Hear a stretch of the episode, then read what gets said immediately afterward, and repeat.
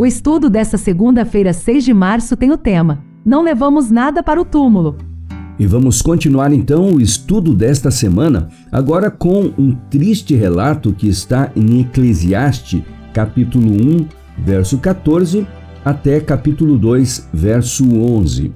O livro de Eclesiastes foi escrito por Salomão em idade avançada, depois de haver provado plenamente que todos os prazeres que a terra pode oferecer são vazios e insatisfatórios.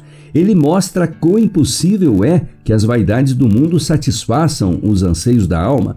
Sua conclusão é que a sabedoria consiste em desfrutar com gratidão das boas dádivas de Deus e fazer o que é certo, pois todas as nossas obras serão trazidas a julgamento. A autobiografia de Salomão é lamentável. Ele nos dá a história de sua busca pela felicidade.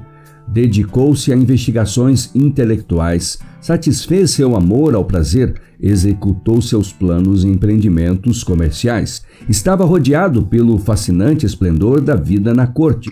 Tudo o que o coração carnal pudesse desejar estava à sua disposição mas ele resumiu sua experiência neste triste relato. Ellen White escreve no Comentário Bíblico Adventista, volume 3, páginas 1320 e 1321. Salomão possuía grande erudição, mas essa sabedoria era loucura, pois ele não soube permanecer na independência moral, livre de pecado, na força de um caráter moldado segundo a semelhança divina. Salomão conta o resultado de suas pesquisas, de seus esforços penosos e de suas perseverantes indagações. Declara ter sido vaidade sua sabedoria.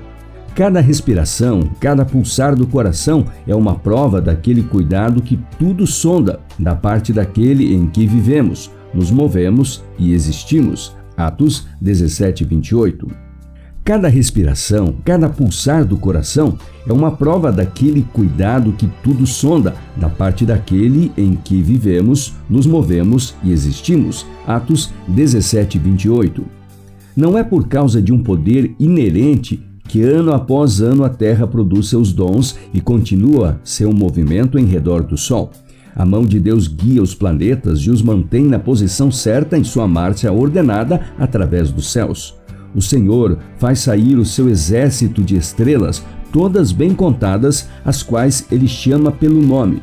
Por ser ele grande em força e forte em poder, nenhuma só vem a faltar.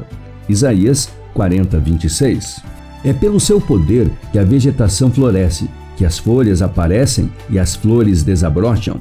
Ele faz produzir erva sobre os montes, e por ele os vales se tornam férteis. Todos os animais da selva buscam de Deus o sustento. Citações de Salmo 147, verso 8, Salmo 104, versos 20 e 21. E toda criatura vivente, desde o menor inseto até o ser humano, depende diariamente de seu cuidado providencial.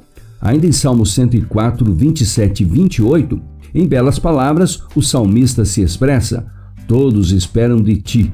Se lhes dás, eles o recolhem. Se abres a mão, eles se fartam de bens.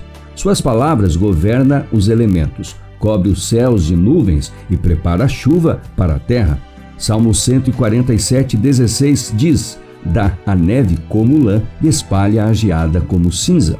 O livro Patriarcas e Profetas, página 87, conclui: Fazendo ele ribombar o trovão, logo há tumulto de águas no céu e sobem os vapores das extremidades da terra.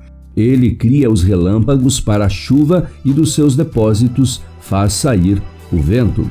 Texto inspirado em Jeremias 10, 13.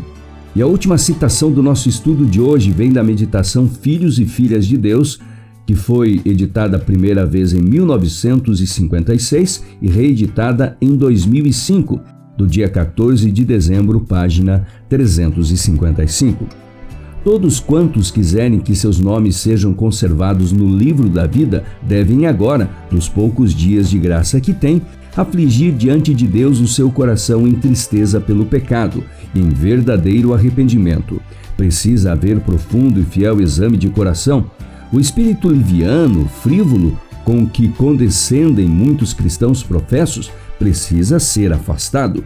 Há uma séria luta diante de todos quantos queiram subjulgar as más tendências que combatem pela supremacia.